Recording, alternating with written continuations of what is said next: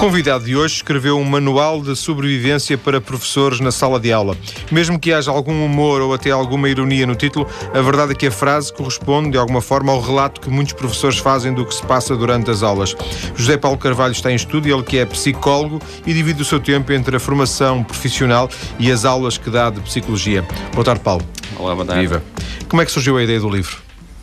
Ora bem, este livro, ele não surgiu com o intuito de ser um livro ele surgiu de uma série de, de apontamentos, digamos, de notas que eu fui tirando à medida que trabalhava com, na altura, com um grupo de crianças do, do Jardim de Infância e do primeiro ciclo. E então, como era a primeira vez que eu estava perante um público dessa faixa etária... 4, 5 anos? Exatamente, 4, 5, depois o, o primeiro ciclo ia até aos 10.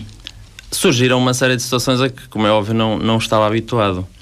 E então senti necessidade de começar a, a procurar estratégias, quer estratégias que, que ia, digamos, criando, porque achava que podiam funcionar, quer estratégias que já encontrava em livros, muitas vezes até usadas noutros contextos, como por exemplo estratégias para o controle comportamental da hiperatividade, que depois eram adaptadas e, e digamos, transportadas para um contexto mais relacionado com insubordinação em geral. E então, a determinada altura, todas essas estratégias foram ao serem compiladas, foram, digamos, aumentando o meu rol de estratégias disponíveis. E a determinada altura eu estava já com, com uma série de, de estratégias que muitas vezes um, serviam de base para troca de ideias com, com, outros, com outros colegas da área de, da psicologia ou, ou, da docência. E, e então, a certa altura, colocou-se a ideia de, ok, compilar isto de uma forma mais sistematizada e criar um, um livro Pronto, e a ideia do livro seria um livro que fosse um livro de, de baixo custo, que estivesse disponível para toda a gente uh, e que fosse uma espécie de manual de, de, bolso, digamos, em que fosse facilmente uh, a pessoa pudesse andar com ele, digamos, de um lado para o outro e tê-lo na sala de aula e eventualmente servir. Para consultar. Exatamente, servir-se daquilo como uma ferramenta de trabalho. E, e, então em 2007 foi, foi, foi isso que se passou. Foi basicamente uh, o lançamento da primeira edição e desde essa altura, todos os anos até hoje, foi lançada sempre uma, uma nova edição. De alguma forma, o livro corresponde àquilo que hoje corresponde àquilo que era esse objetivo? Mantém-se fiel? Sim, está é mais, mais elaborado. Ou seja, na altura ele focava-se somente no primeiro ciclo, jardim de infância, e eventualmente podia ser utilizada alguma estratégia no segundo ciclo, terceiro. Mas, entretanto, eh, foi ampliado na terceira edição, abarcando estratégias até ao secundário e nesta nova edição, na quarta, um, digamos, falando um pouco da questão do bullying, dado que é algo que Está muito nos últimos tempos tem, tem sido abordado. Disse há bocadinho, um livro para toda a gente, embora me pareça que seja um livro sobretudo para professores, não? Sim, o público-alvo é certamente professores, educadores e eventualmente eh, profissionais que tenham de trabalhar com crianças. Ou seja, psicólogos que desenvolvam trabalho em, em escolas e em que tenham de trabalhar com com grupos de crianças, em atividades mais estruturadas, animadores que tenham de trabalhar com crianças, um, em que tenham, por exemplo, de estar com crianças durante uma hora a fazer determinado género de atividade. Ou seja, o livro está direcionado para todo o profissional que tenha de, digamos, lidar com crianças num ambiente estruturado. Porque basicamente o que se pretende com o livro é que situações de, digamos, de, de insubordinação ou de alguma dificuldade ao nível da regulação dos comportamentos possam ser uh, colmatadas ou pelo menos controladas com base nas estratégias que lá estão mencionadas. Todas elas foram experimentadas por si? Nem todas foram experimentadas por mim. Uh, isto por uma razão. Um, há lá estratégias que têm que ver com grupos etários que eu até hoje ainda não trabalhei diretamente, nomeadamente segundo e terceiro ciclo. Ou seja, já trabalhei com jardim de infância, primeiro ciclo e atualmente estou com o secundário. Contudo, um, pela natureza, digamos, da, da interligação que eu faço entre o final do primeiro ciclo e início do secundário, há ali uma série de estratégias que podem ser aplicadas depois no secundário, mas que, por exemplo, nunca foram aplicadas por mim diretamente no segundo e terceiro ciclo, que é talvez o, o grupo padrão a quem essas estratégias podem ser mais, mais direcionadas. E elas resultam sempre, perdão, e elas resultam sempre, uh, mesmo que não tenha, uh, uhum. as não, não, não tenha testado, resultam da, da sua preocupação, da sua vivência, da sua, uh, do seu questionamento sobre o assunto, ou, por exemplo, de testemunhos que vêm de, de colegas seus que, por exemplo, também já lidaram com esse tipo de público? Eu, paralelamente à, à tal como mencionou nisso, paralelamente à, à questão da, das, da aulas, das aulas que dá. Exatamente. Uh, também tenho bastante contacto com professores através de seminários e, e, e formações de longa duração. E em, todas essas, em todas essas uh, situações há partilha de informação. Como é óbvio, há pessoas que, que falam como é que lidam com determinada situação e, como é óbvio, tudo isso uh, me ajuda, digamos, a criar uma, um rol de estratégias muito mais alargado do que aquele que eu sozinho poderia eventualmente conseguir. Paralelamente a isso, tal como, tal como mencionei, da adaptação de estratégias que vou tendo conhecimento através de materiais mais estruturados, como, uh, como livros sobre, sobre a matéria, ou eventualmente até um, programas de intervenção na área da psicologia, permitem-me, adaptando, digamos, essas estratégias de uma forma mais ou menos simples, conseguir transformar aquilo em algo mais personalizado. De alguma forma, estas quatro edições, e portanto estes uh, 2008, 2009, 2000, 2010, estes quatro anos, entre aspas, três, quatro anos, já lhe permitiram um feedback de, por parte de colegas que leram um livro, o livro, uh, pronto, ter-se ter, ter á uh, para fazer várias edições é porque, entretanto, as uhum. primeiras edições foram sendo sim, sim. esgotadas e, portanto, é possível haver feedback para, essas, para esses conteúdos, correto? Sim, em termos de, do feedback que, que tenho recebido. Do género, olha, fiz aquilo, mas não resultou muito bem, ou fiz aquilo, foi ótimo, foi buscar naquela tua ideia. Exatamente. Um, digamos, das pessoas que vão tendo conhecimento do livro e depois, eventualmente, quando me conhecem, em situações de, de formação ou, ou, ou outras, um, como é óbvio, podem, podem falar do, do, do livro de uma forma Uh, ok, utilizando a estratégia exatamente como ela está descrita, funcionou, ou então eu tive de adaptar porque na minha sala de aula eu não consigo fazer aquilo. Mas, mas pegando na ideia e adaptando-a, consigo realmente tirar dali pelo menos o, o núcleo da, da, da lógica da, da, da, estratégia e depois adaptando-a, conseguir fazer com que ela funcione. Isso acontece por vezes. Sim, e, e até porque uma das questões do livro, e, e, e isso é focado na, na descrição do próprio livro, é que o livro não é, digamos, um, um, compêndio de estratégias que foram cientificamente testadas e que pretende ser, digamos, um, um, um instrumento de, de. Um resolve tudo. Exatamente, que resulta de um, de um trabalho científico bastante exaustivo. O livro é algo que tem ali uma série de estratégias que, dependendo da, da própria pessoa, podem funcionar ou podem ser aplicadas ou não. Porque algumas pessoas, se calhar, têm mais à vontade para aplicar determinadas estratégias que recorrem, por exemplo, a uma que, que, fazem com que a pessoa tenha que ser um bocadinho mais descontraída para com os alunos, enquanto que outras podem exigir um maior grau de seriedade. E como é óbvio, o próprio professor, eh, pois certamente se enquadra num. Sentirá melhor tipo... com uma situação ou com outra. Exatamente. Eh, há ironia ou há humor no título? Sim, o, o, o livro tem um, um, um, cunho um pouco um, humorístico. Ou seja, um, sendo um tema sério, e, e estando os professores, uh, digamos, constante, constantemente não, mas com, com grande frequência sujeitos a situações de insubordinação, nomeadamente professores que, que, hum, que lecionem em diferentes escolas, um, tudo isso acarreta um, um, enorme, digamos, uma enorme ansiedade e, e o stress associado à, à profissão.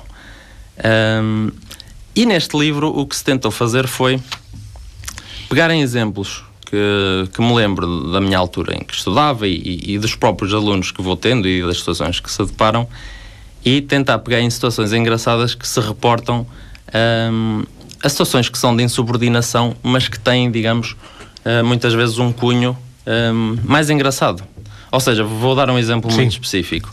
Uh, Lembro-me perfeitamente, numa aula de, de, biologia, um professor faça um. Isto no, no nono ano, um professor face à insubordinação de um aluno dizer-lhe qualquer coisa do género: Olha, se não, se não estás quieto, convido-te a sair. E é o que o aluno lhe responde: O professor convida, mas paga. Ou seja, esta situação pode ser uh, encarada pelo professor de duas formas.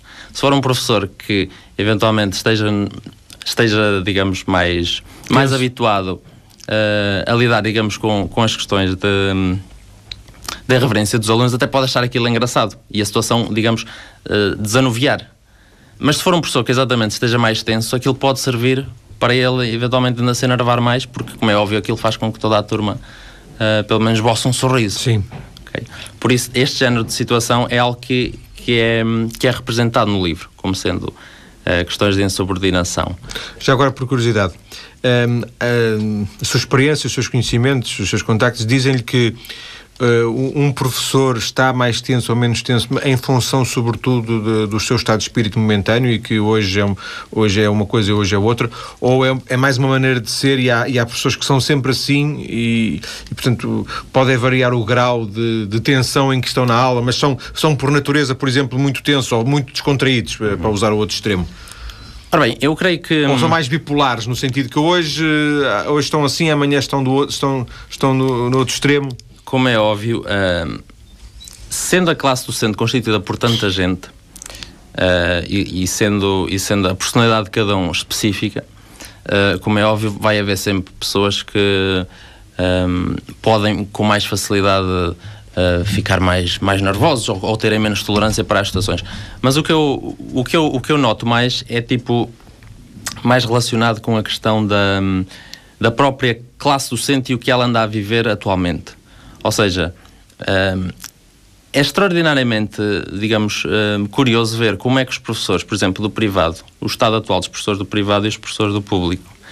Uh, nos professores do privado, eventualmente, não há uma grande, uma grande agitação.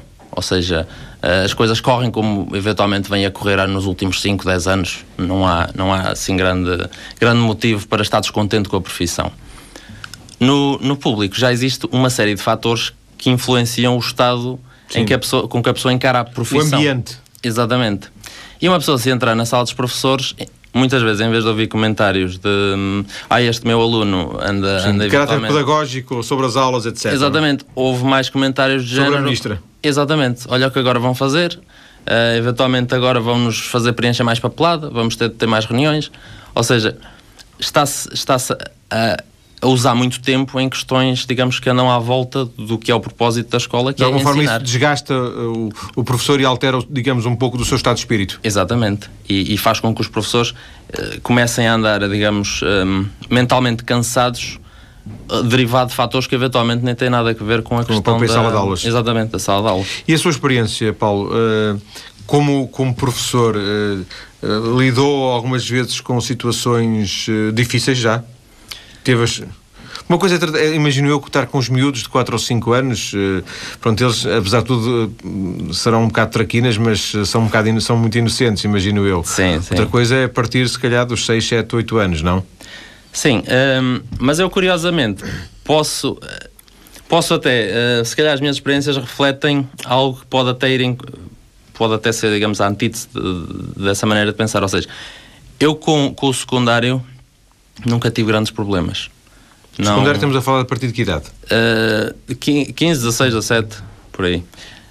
Um, porquê? Também porque o, o, o meu atual, um, digamos, a atual turma com que eu estou e as turmas com que já estive são inseridas num contexto mais específico, porque o, o digamos, os anos que eu leciono é inserido numa escola que é, que é de ensino particular e que ministra um, um currículo que não é o currículo português, é o currículo britânico. E então todos estes alunos uh, são instruídos de uma forma um bocado diferente da forma que são instruídos os alunos em, digamos, o ensino do currículo português. Sim. Pronto, vamos pôr uh, as situações nesta, nesta, um, nesta linha. E então, curiosamente, os meus casos mais bicudos foram mesmo com crianças, e nomeadamente com crianças do primeiro ciclo. Como é óbvio, os mais pequeninos também criam situações bastante complicadas, do género. Uh, Estou-me a lembrar, por exemplo, de uma criança de, de, 4 anos que eu quase não conseguia fazer nada com ele, a não ser ele rasgar umas folhas, partir uns lápis e cuspir. Uh, mas isto aqui são situações, como é óbvio, uh, há, há, há, muita coisa à já volta um daquela situação. patológico, já porventura, não? Exatamente, aquilo são, são situações que passam do foro da criança em si. Aquilo é, é, digamos, o ambiente onde ela está é que, digamos, propicia toda aquela agitação. Mas, curiosamente, com, com os alunos do primeiro ciclo, uh, foi onde eu eventualmente tive, tive mais dificuldade de, de, de lidar, uh, primeiro ciclo encarando aqui já como a quarta classe final do, do primeiro ciclo, porque estão naquela idade já em que um, se querem começar a afirmar um bocadinho e então eventualmente, uh, como também não têm aquela ideia de da responsabilidade. Exatamente, e, e, de verem a escola como um local onde eventualmente, ok, isto deixa-me estar aqui concentrado que eu vou precisar de, de, disto para o futuro, um, às vezes situações um bocado mais, mais complicadas. Mas eh, acho, genericamente eles serão violentos ou serão mais irresponsáveis? Não, não, não, é um, não, não há comportamentos de violência.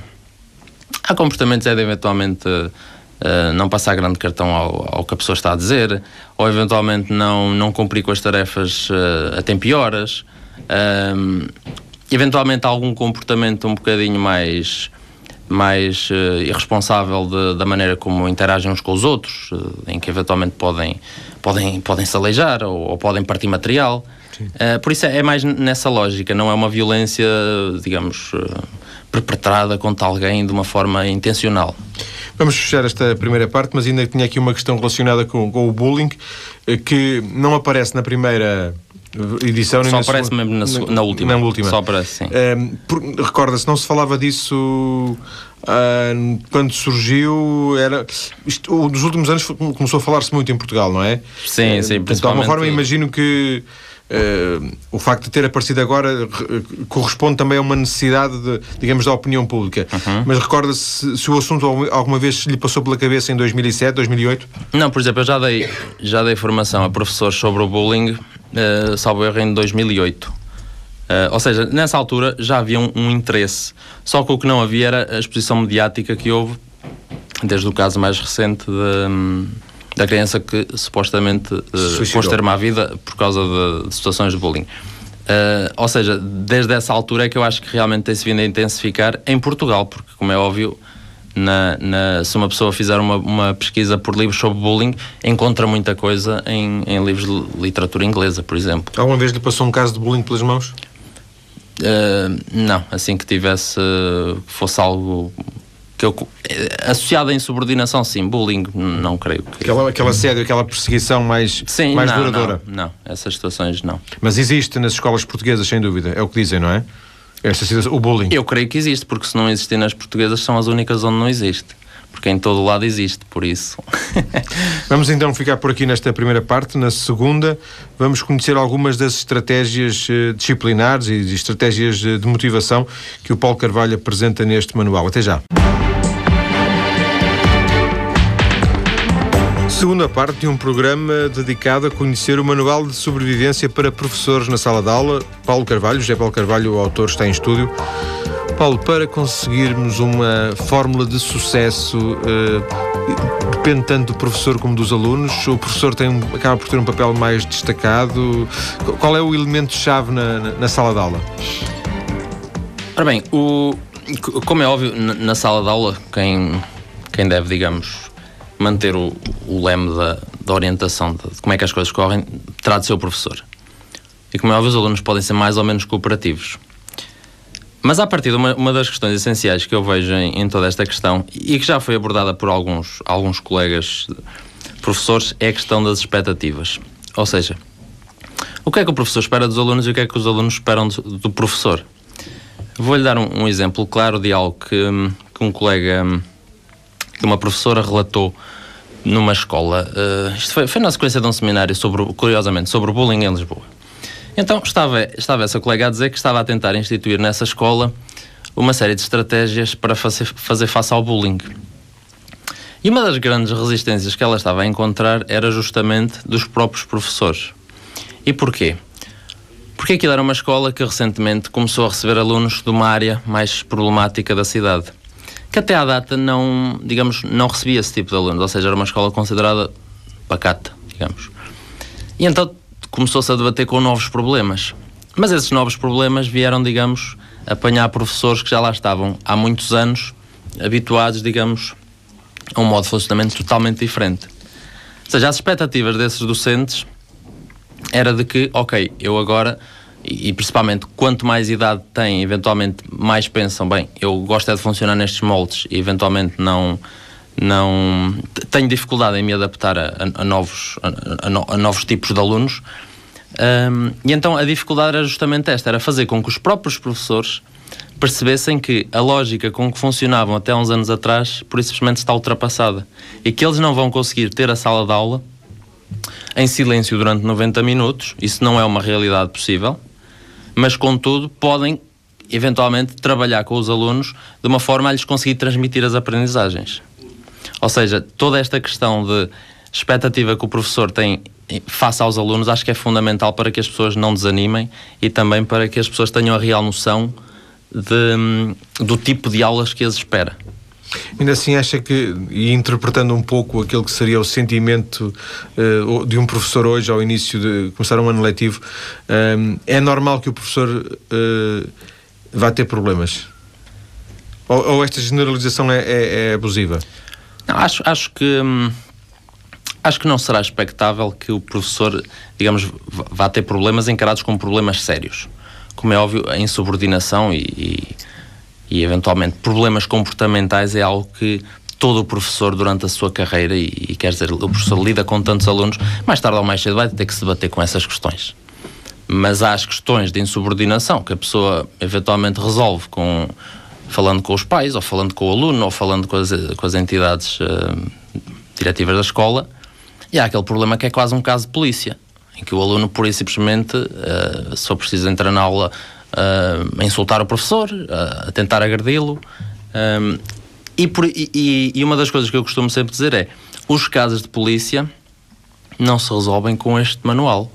Ou seja, este manual é para casos de insubordinação, onde as coisas funcionam nos moldes, digamos, de, de alguma sanidade entre, entre comportamento entre adultos e, e adultos e, e, jovens, neste caso. Um, tudo o que, digamos, é caso de polícia eh, como é óbvio, não é abarcado por, esta, por, estas, por, esta, por estas estratégias. Quando, falamos em, quando fala em subordinação, eh, dê-me dois ou três casos típicos de, de insubordinação. Insubordinação é o caso do, do professor que eventualmente manda o aluno permanecer em silêncio e não se meter com o colega do lado uh, porque eventualmente está, está a tirar-lhe papelinhos com, com a caneta. E ele não obedece? Exatamente, e ele eventualmente não, não, não lhe passa cartão.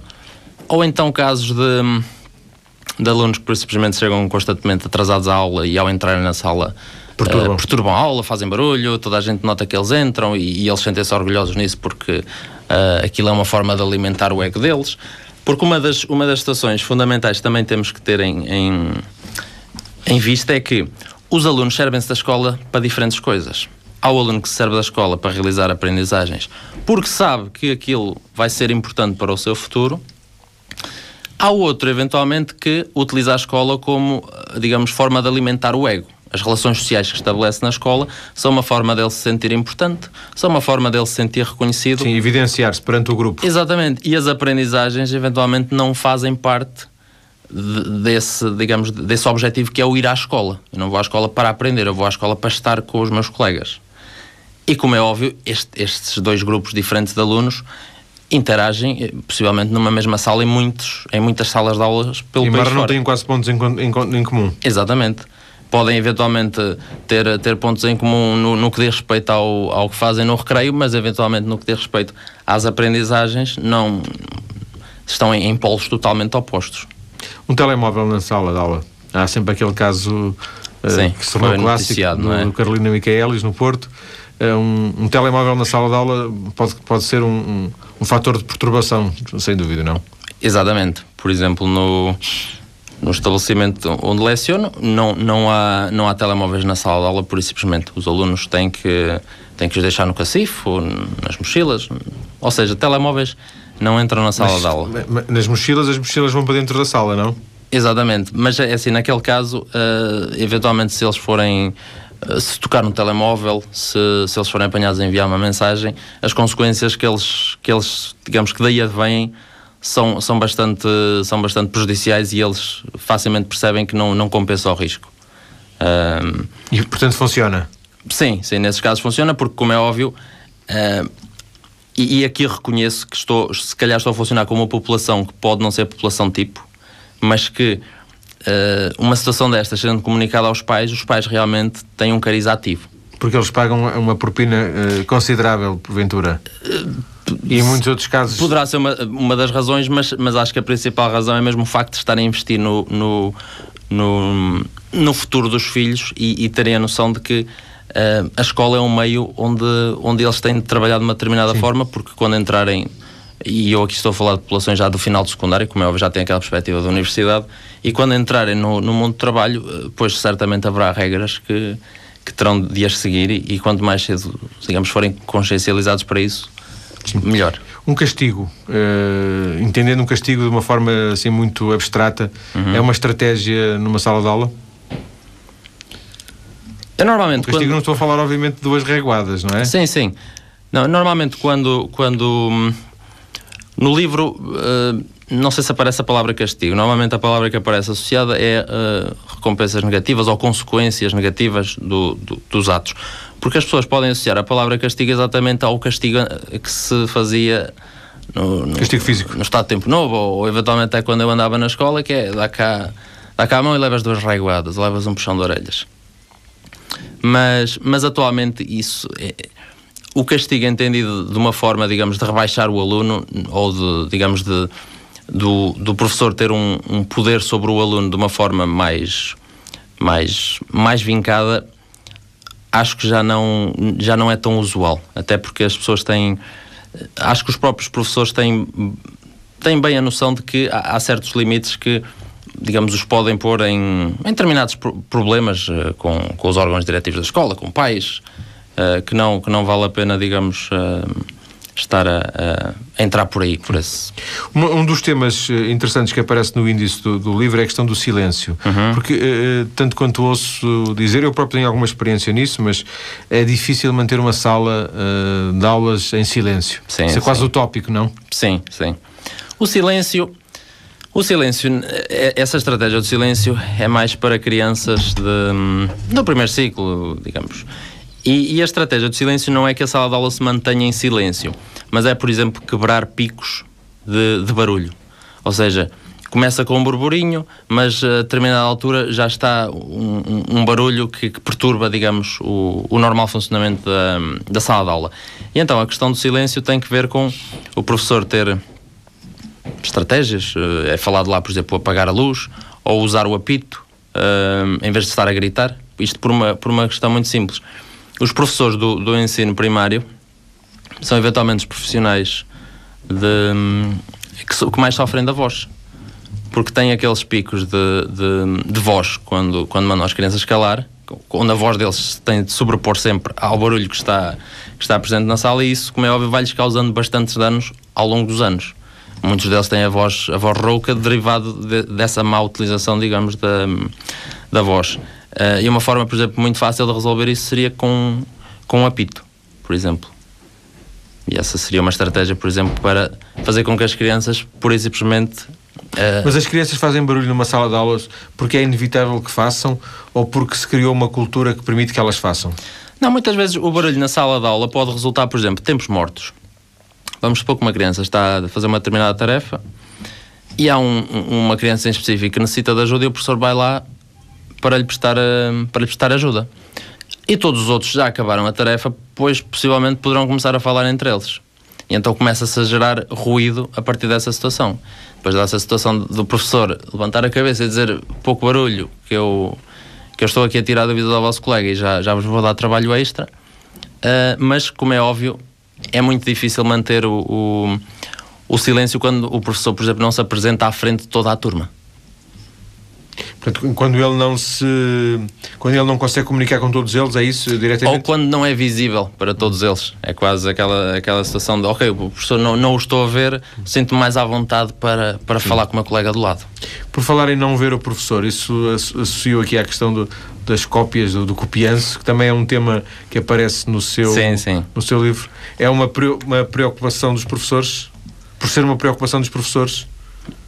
Eu a questão do, do, do assim como lá é descrita, ela é descrita lá de uma forma, hum, em determinada altura, até como uma forma de estudo.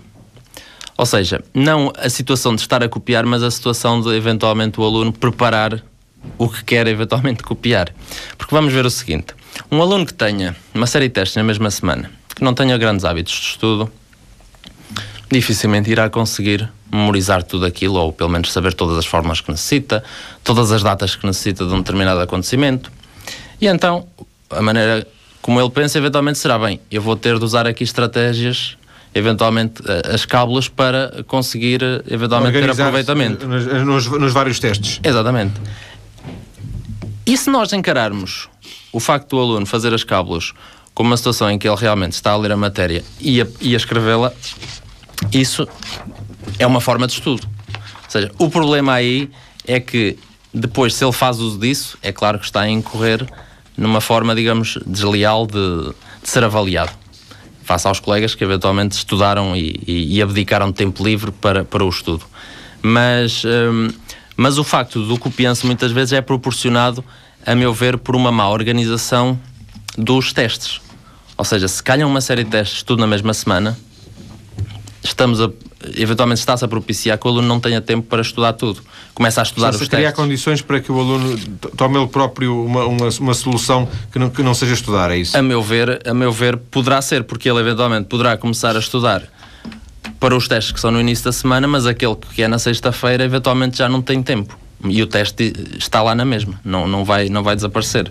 E aí poder-se estar a criar uma situação em que ele tenha de recorrer a esse género de estratégias. Outra das coisas que hoje se diz e que antigamente, que parece que não era assim antigamente, mas não tenho muito termo de comparação, mas pronto, é que hum, os alunos hoje têm muita dificuldade em concentração, foco, focalizam-se muito pouco tempo, Uhum. distraem-se, portanto, já nem é questão de hiperatividade ou do que é, o déficit. É portanto, generalizado. Prender a atenção durante X minutos é impossível, são frações de segundos. É, o livro, de alguma forma, também, também aborda essa questão. É, o livro tem, tem os uma... alunos distraídos, não é? Sim, sim, o livro tem uma pequena, uma pequena parte sobre a tipologia de alunos, os diferentes tipos de alunos que existem. Um, e eu, sempre que, que, que, existe o argumento de que os alunos atualmente são, são insubordinados, são distraídos, não, não dão a devida importância à escola, não, não estudam as horas suficientes, eventualmente o, o, a escola para eles não é vista como aqui há uns anos atrás mas nós, se virmos isto tudo de uma forma contextualizada, percebemos que os alunos atualmente estão expostos a uma série de estímulos que não existiam há 20 anos atrás, por exemplo. Ou seja, o aluno atualmente, quantos canais é que tem em casa na televisão? O aluno atualmente eh, pode ter uma PlayStation, pode ter uma Xbox, pode ter uma, uma série infindável de jogos, pode andar na música, pode andar no balé, pode andar na, na ginástica, na informática, no inglês, etc. Exatamente, ou seja, muitas vezes os alunos veem-se numa situação de quase uh, sobrecarga de estimulação. E como é óbvio, a escola, no, no fundo, será quase uma parte de todo esse tempo que ele tem que despender a fazer as diversas coisas que tem à sua disposição. Por isso é que muitas vezes, apesar de, dos pais considerarem que é importante o aluno desenvolver, uh, digamos, uh, ir para a natação porque é bom para, para o físico, ir para a música porque é bom para para o desenvolvimento cognitivo, uh, ir para o inglês porque ele tem de saber as línguas. Uh, e depois em casa, o aluno também tem e uma série futebol, de coisas. porque tem que ser o Cristiano Ronaldo. Exatamente. Uh, tudo isso vai fazer com que o aluno tenha de abdicar eventualmente de, de tempo e, e, muitas vezes o tempo que abdica é eventualmente tempo de estudo. E depois na, na escola pedem-lhe que ele de alguma forma se comporte em antítese com tudo o resto que, que ele faz, não é? Portanto, a escola depois tem, acaba por ter características muito diferentes, é o tal silêncio, o tal a figura da autoridade do professor, não é? E, e isso de alguma forma acaba por, por ser, não sei se chocante, mas pelo menos eh, difícil dele, dele, dele perceber. Sim, ele muitas vezes pode estar a funcionar em dois níveis totalmente diferentes. Vamos supor o seguinte: se nós passarmos no recreio de uma, de uma escola primária, o que é que nós vemos os alunos a fazer? Normalmente ou vemos a fazer atividades físicas ou a correr atrás dos outros ou então a replicar situações que vêm ou em jogos ou na televisão. E normalmente que situações são essas? São simulações de lutas, um, porque dá-se o caricato de certas situações de haver programas, por exemplo, de wrestling ao domingo de manhã. Como é, quer dizer, como é que isso é possível? Em termos de, de, se não houver uma supervisão dos alunos, eles na segunda-feira de manhã pois estão a fazer os mesmos movimentos que viram no outro colega.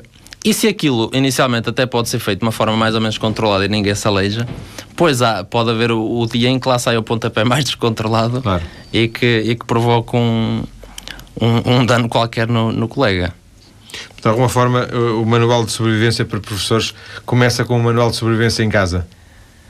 Sim, eh, é assim, neste caso, o, para casa, se calhar não seria um manual de sobrevivência para pais, mas seria mais um, um guia para, para, para, para uma educação sem, sem problemas fora de casa ou qualquer coisa assim. É uma ideia que eventualmente o José Paulo Carvalho eh, poderá alimentar numa das próximas eh, edições eh, do, deste Manual de Sobrevivência. O José Paulo Carvalho, a quem agradeço ter vindo à TSF. Obrigado. Este livro, uma edição Psifala, os ouvintes encontram-no a partir das ligações que estão feitas na página maiscedo.tsf.pt. Muito obrigado.